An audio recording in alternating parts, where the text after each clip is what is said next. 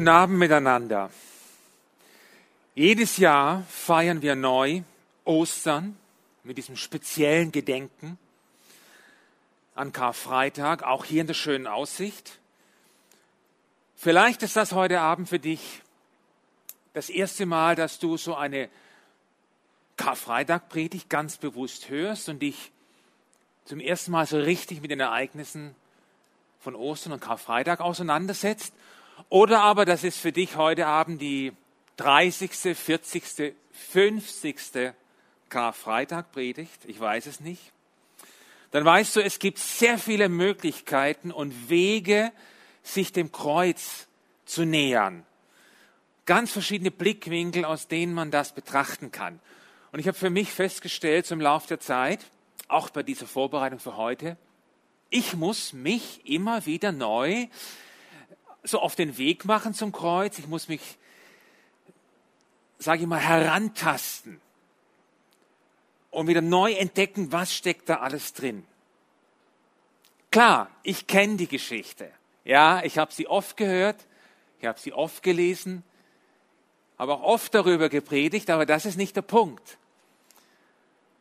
Ich kenne die Geschichte, da merke ich manchmal, das hindert mich, glaube ich, dran und da verbaut mir manchmal so ein bisschen den Zugang zu diesem tieferen Geheimnis von Karfreitag. Ich glaube, das hat ein tieferes Geheimnis. Das ist auf der einen Seite einmal diese Hinrichtung, die kann man ganz nüchtern analysieren. Dann kommen da die erfüllten Prophezeiungen dazu aus dem Alten Testament, die sich mit dem Tod von Jesus erfüllen. Dann sind da diese übernatürlichen Ereignisse an diesem Tag. Und dann gibt es da, so auf dieser für mich nächsten Ebene, jene Begriffe wie Sünde, Schuld, stellvertretendes Opfer, Vergebung, Erlösung, Versöhnung, Befreiung, Rettung, Hoffnung, Ewigkeit. Das steckt da auch alles drin.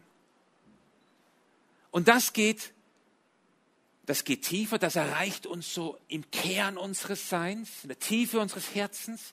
Das hat was mit mir zu tun, mit meiner Existenz. Damit bin ich gemeint. Und ich glaube, dass wir so das Kreuz in seiner vollumfänglich, so in seiner ganzen Bedeutung nie ganz verstehen werden. Das bleibt immer auch etwas Geheimnisvolles. Schon allein deshalb, dass der Plan dafür wurde ja entstand ja bei Gott und nicht bei uns Menschen. Und trotzdem lohnt sich dieser Weg zum Kreuz. Deshalb meine Einladung, lass uns heute Abend nochmal wieder neu, einmal mehr uns auf den Weg machen, an Karfreitag, auf den Weg machen zum Kreuz und zu Jesus. Und danke Johann für diesen thematischen Einstieg, ganz genial hier mit diesen symbolhaft dargestellten Leidensweg, den Stationen auf diesem Leidensweg von Jesus. Und in der Tat, es war ja ein Leidensweg. Nicht von ungefähr heißt es in diesem Glaubensbekenntnis, das steht ja in dieser Predigtserie so ein bisschen zugrunde an Karfreitag, da heißt es im Glaubensbekenntnis, gelitten unter Pontius Pilatus, gekreuzigt, gestorben und begraben, hinabgestiegen in das Reich des Todes. Gelitten. Nicht einfach gestorben, nein, es war ein leiden. Und ich fand auch interessant, dass das Glaubensbekenntnis Pontius Pilatus erwähnt. Und damit ist wie klar, Jesus ist nicht irgendwann irgendwo gestorben. Nein, das hat eine klare Verankerung, Ort und Zeit in der Geschichte von uns Menschen. Denn von Pontius Pilatus wissen wir, er war von 26 nach Christus bis 36 nach Christus, war er dieser Präfekt, der Statthalter des Kaisers Tiberius. War er der Statthalter der Provinz Judäa und damit auch zuständig für Jerusalem und er hielt sich in der Zeit eben auch gerade in Jerusalem auf. Der Leidensweg von Jesus, der beginnt im Grunde genommen mit dem Abendmahl, das er mit seinen zwölf Jüngern in diesem Obergemach feiert und dass er dann Judas frühzeitig verlässt, dieses Mahl. Er verrät ihn im Garten Gethsemane. Jesus wird festgenommen. Petrus verleugnet ihn. Johann hat es vorgelesen. Es kommt dieser Rückzug, die Flucht all seiner Jünger. Auch das ist schon ein Teil seiner Leidensgeschichte, nämlich verlassen von allen, im Stich gelassen. Und dann steigert sich das ja immer mehr. Es folgen diese verschiedenen Verhöre. Dann diese vielfältige, äußerst brutale Folter durch die römischen Soldaten, die daran ihren Spaß hatten. Und ich werde jetzt heute Abend, in dieser Predigt werde ich das nicht in allen blutigen Details ausmalen. Ich nehme mal stellvertretend diese sogenannte Dornenkrone, die wir auch in diesem Film gesehen haben, die ihm aufgesetzt wurde aus Spott. Und was heißt Dornenkrone aufgesetzt? Diese Dornen waren locker mal vier, fünf Zentimeter lang.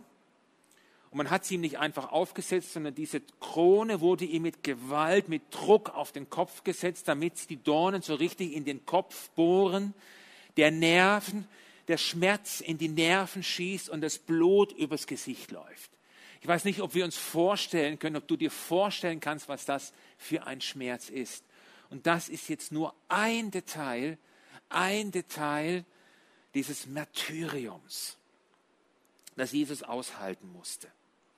Danach dann dieser Weg, dieses sich dahinschleppen durch die Via Dolorosa nach Golgatha zur Schädelstätte, das Festnageln am Kreuz und dann dieser langsame, schmerzhafte Tod durch Ersticken, zusammen mit diesen zwei Verbrechern, die mit Jesus gekreuzigt wurden. Und dann war da ja parallel dazu zu allem, was alle ja sehen konnten, ja auch noch all das, was in der unsichtbaren Welt passierte. Auch Satan war anwesend. Er guckte sich das alles an. Auch er schlich sich um die Hinrichtungsstätte rum. Er schlängelte sich zwischen den Leuten durch und wartete auf seine Gelegenheit. Interessanterweise wird genau darauf schon bei dieser ersten Versuchung von Jesus, wird darauf schon hingewiesen.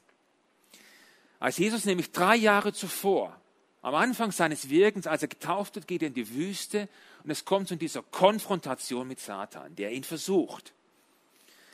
Und dann finden wir die Geschichte in Lukas 4, da heißt es dann, nachdem Jesus allen Versuchungen widerstanden hat, in Vers 13, und als der Teufel alle Versuchungen zu Ende gebracht hatte, ließ er von ihm ab bis zu gelegener Zeit.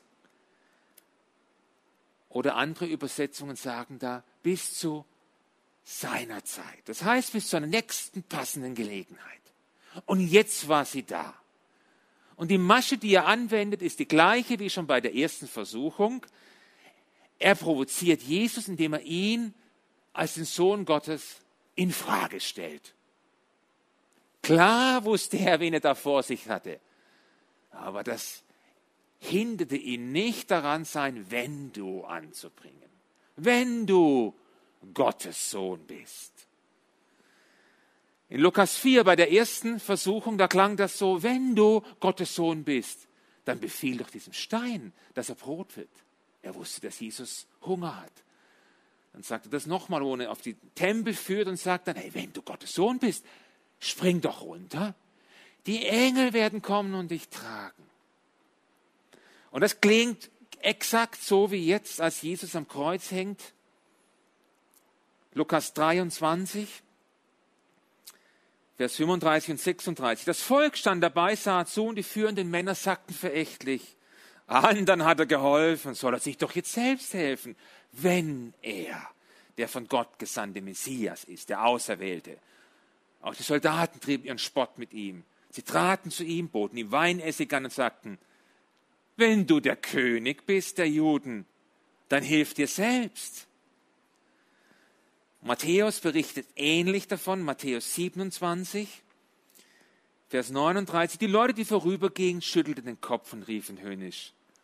Du wolltest doch den Tempel niederreißen in drei Tagen wieder aufbauen. Wenn du Gottes Sohn bist, dann hilf dir selbst, steig herab vom Kreuz. Ebenso machten sich die führenden Priester, die Schriftgelehrten, die Ältesten über ihn lustig. Andern hat er geholfen, sich selbst kann er nicht helfen, spotteten sie. Er ist ja der König von Israel. Soll er doch jetzt vom Kreuz herabsteigen. Dann werden wir an ihn glauben. Auch einer der Verbrecher hat das so gemacht. Hey, wenn du der Gottes, wenn du Gottes Sohn bist. Als würde Satan ihm hier sagen, Jesus, echt jetzt? Willst du das wirklich durchziehen mit diesem Tod am Kreuz? Für die Leute hier? Guck sie dir an. Die lachen dich aus, die verspotten dich, die nehmen dich nicht ernst. Pass auf, ey, wenn du der Sohn Gottes bist, musst du doch nur mit dem Finger schnipsen. Dann ist alles vorbei. Der Schmerz, das Leiden, die Qual, alles vorbei. Ey, was für ein glanzvoller Auftritt. Stell dir vor, du steigst jetzt hier vom Kreuz runter. Die Leute liegen dir zu Füßen. Die Römer sind Geschichte. Hey, wie wär's? Bist du dabei? Geht aber nur, verstehst du, geht nur, wenn du der Sohn Gottes bist. Sonst klappt das natürlich nicht. Hm? Was meinst du? Wie viele von uns würden in der Situation wohl mit dem Finger schnipsen, die Qualen beenden und den Lauf der Dinge verändern. Und Jesus hatte sich ja schon festgelegt, gleich zu Beginn der Kreuzigung, diese ganz berühmten Worte, Lukas 23 lesen wir die. Da war schon klar, wie für Jesus dieser Weg verlaufen würde. Als sie an die Stelle kamen, die Schädel genannt wird, kreuzigten die Soldaten ihn und die beiden Verbrecher, den einen rechts, den anderen links von ihm. Jesus sagte aber, Vater, vergib ihnen, denn sie wissen nicht, was sie tun. Wer vergibt, der muss nicht mit dem Finger schnipsen, der muss nicht zu Macht und Schwert greifen. Den Weg, den er hier ging, war für ihn von Anfang an klar gewesen. Er hat ihn nochmal seinen Jüngern gesagt, nach seinem Einzug in Jerusalem, als sie da zusammen waren, hat er ihnen nochmal den Tod angekündigt.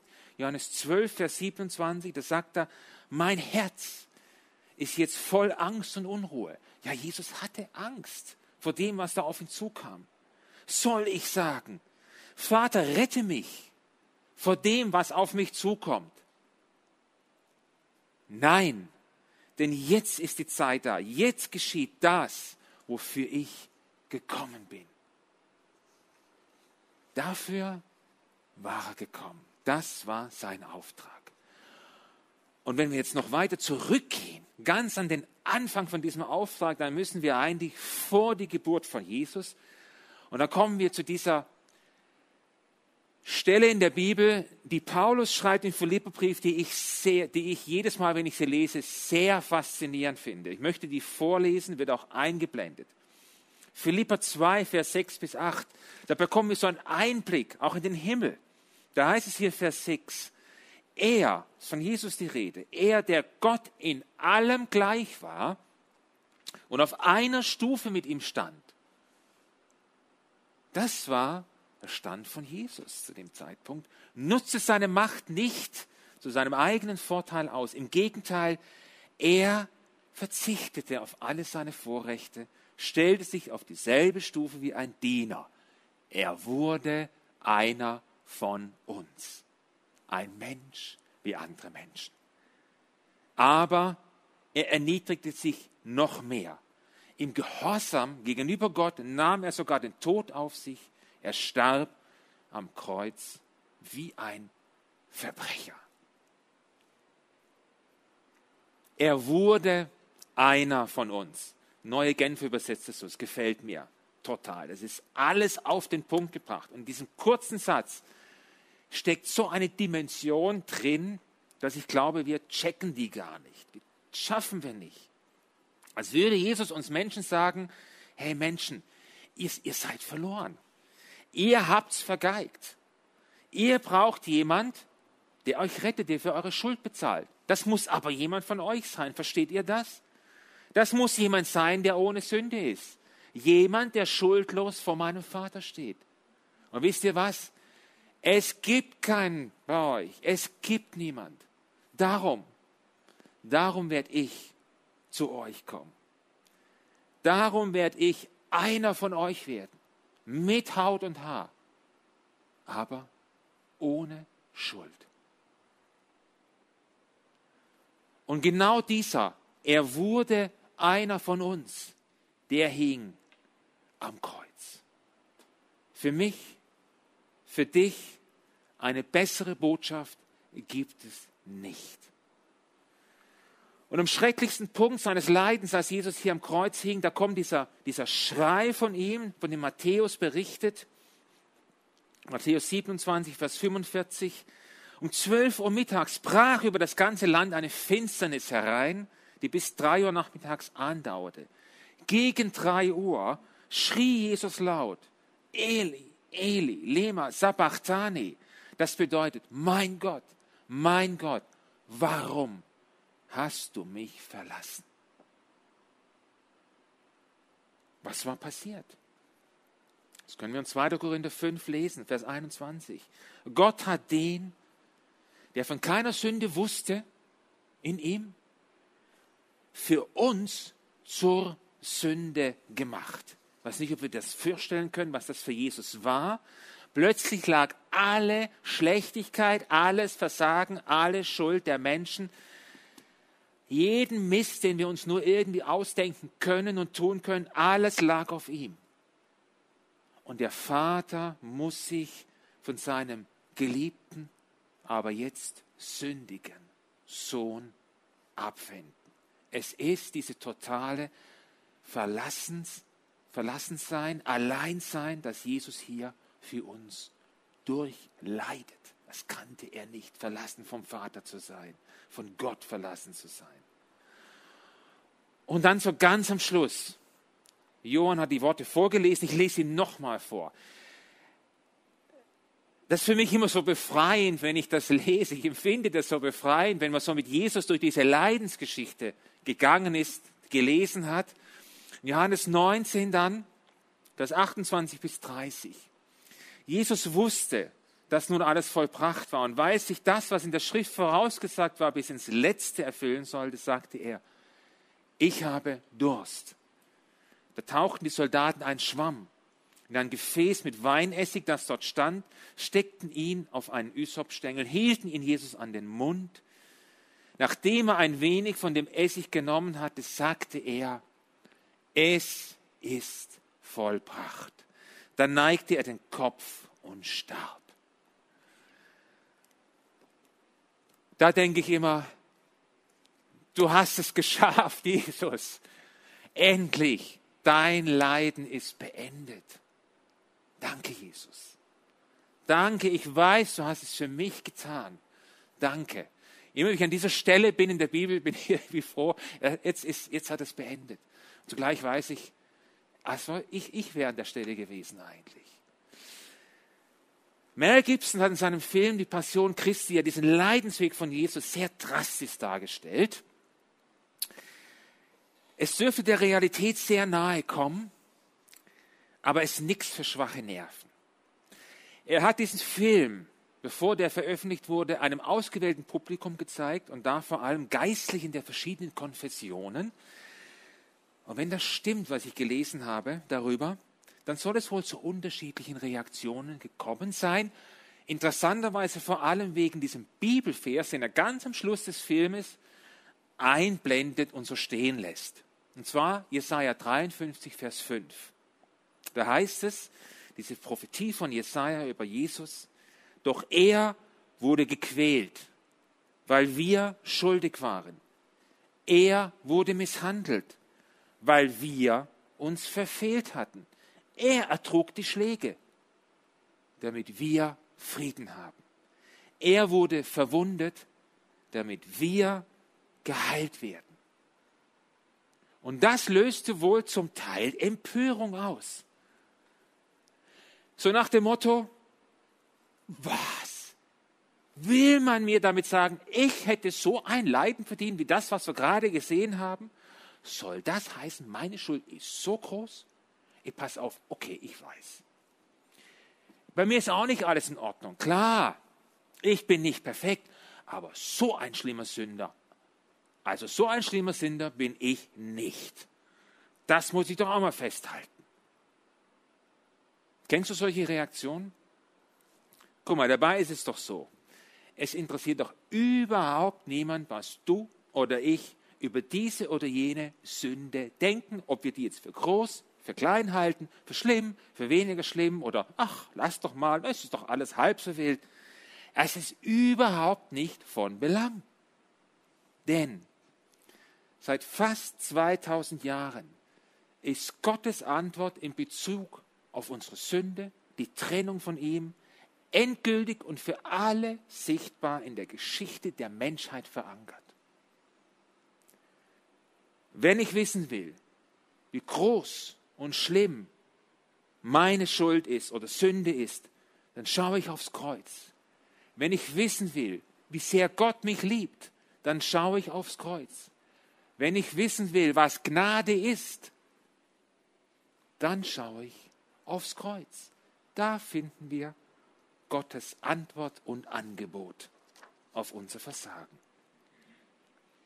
Vielleicht kennst du diese Geschichte von den drei Jungs, hast du schon mal gehört? Ich erzähle sie trotzdem. Sie wurde von Kardinal Jean-Marie Lustiger, hieß der, erzählt. Er war Erzbischof von Paris von 1980 bis 2005. Es waren drei Jungs, die hatten sich vorgenommen, den Priester einer örtlichen Kirche so ein bisschen hereinzulegen, zu ärgern. Die haben sich bei ihm zur Beichte angemeldet, ging einer nach dem anderen zu ihm zur Beichte, setzte sich dort in den Beichtstuhl und dann erzählten sie ihm irgendwelche wilden, sich extra ausgedachten Sünden und lachten dann und sprangen davon. Die ersten beiden Jungs hatten das schon gemacht und dann kam der dritte Junge dran, der hatte jüdische Abstammung, jüdische Wurzeln, der tat das Gleiche, er hatte seinen Spaß. Und dann sagte ihm der Priester, pass auf, als Zeichen deiner Buße gehst du jetzt zu dem Kreuz am Ostende der Kirche das Kreuz, an dem der gekreuzigte Jesus dargestellt wird. Und dort stellst du dich, dort schaust du auf das Kreuz, guckst dieser Figur ins Gesicht und dann sagst du, du hast das alles für mich getan, aber es ist mir sowas von egal. Der Junge, der lief dorthin, das war für ihn ein Teil des Spaßes, der hier lief. Er stellt sich vor das Kreuz er schaut diesen gekreuzigten Jesus an. Er sagt es. Er sagt es einmal. Er sagt es zweimal. Ein drittes Mal schafft er nicht. Ein drittes Mal konnte er nicht. Er bricht wie innerlich zusammen. Er verlässt die Kirche verändert. Der Grund, warum ich diese Geschichte so gut kenne, sagte der Erzbischof, ich war dieser dritte Junge. Er wurde Christ. Nach diesem Erlebnis. Mit 14 Jahren ließ er sich als Jude gegen den Willen seiner Eltern katholisch taufen, wurde Bischof in Frankreich gegen den Willen von vielen, die das Gefühl hatten, was soll das denn jetzt? Später wurde er Kardinal man nannte ihn den jüdischen Kardinal, denn er hat seine jüdischen Wurzeln nie verleugnet und 2007 starb er nach einem langen Krebsleid mit 87 Jahren. Das Entscheidende in seinem Leben war diese Begegnung mit Jesus, dem gekreuzigten Auferstandenen gewesen. Das hat sein Leben für immer umgekrempelt. Das Kreuz, Jesu Leiden, sein Tod, fordert letztendlich von jedem von uns eine Antwort. Wir müssen nicht alles verstehen, wie das alles zusammenhängt. Das werden wir wohl auch nie. Aber wenn dieses für dich, Martin, für dich habe ich es getan, und da kannst du deinen Namen jetzt einsetzen. Wenn das in meinem Herzen erklingt, ich es höre und verstehe, dann sollte ich eine Antwort geben. Als sich Jesus damals mit seinen Jüngern in diesem Obergemach versammelt hat und die Einsetzungsworte und das Abendmahl, die Einsetzungsworte sprach, das Abendmahl verteilte, da hatten seine Jünger ja keinen blassen Schimmer, was diese Worte beinhalten würden oder schon beinhalteten an Schmerz, an Leid, an Blut an brutaler Konsequenz Jesus betreffen, zugleich Rettung für sie. Das ist mein Blut, das Blut des Bundes, das für viele zur Vergebung der Sünden vergossen wird. So die Einsetzungsworte aus Matthäus 26. Vergossen wird. Im wahrsten Sinn des Wortes, das Blut lief am Kreuz runter. Für Jesus stand das Abendmahl damals am Anfang seines Leidensweges. Und uns sagt er heute, du musst diesen Weg nicht gehen. Ich bin ihn für dich gegangen. Vertraue mir dein Leben an. Das Abendmahl ist für mich jedes Mal neu, diese Besinnung drauf und so ein Danke, Jesus. Du hast es für mich getan. Du hast mich damals schon gesehen. Ich habe ihm mein Leben anvertraut. Er hat auch dich damals schon gesehen und gekannt. Er ist genauso für dich gestorben. Wie lautet deine Antwort? Denk drüber nach. Das Beste, was du tun kannst, ist, ihm dein Leben anzuvertrauen. Wenn du es noch nicht getan hast, dann heute. Amen.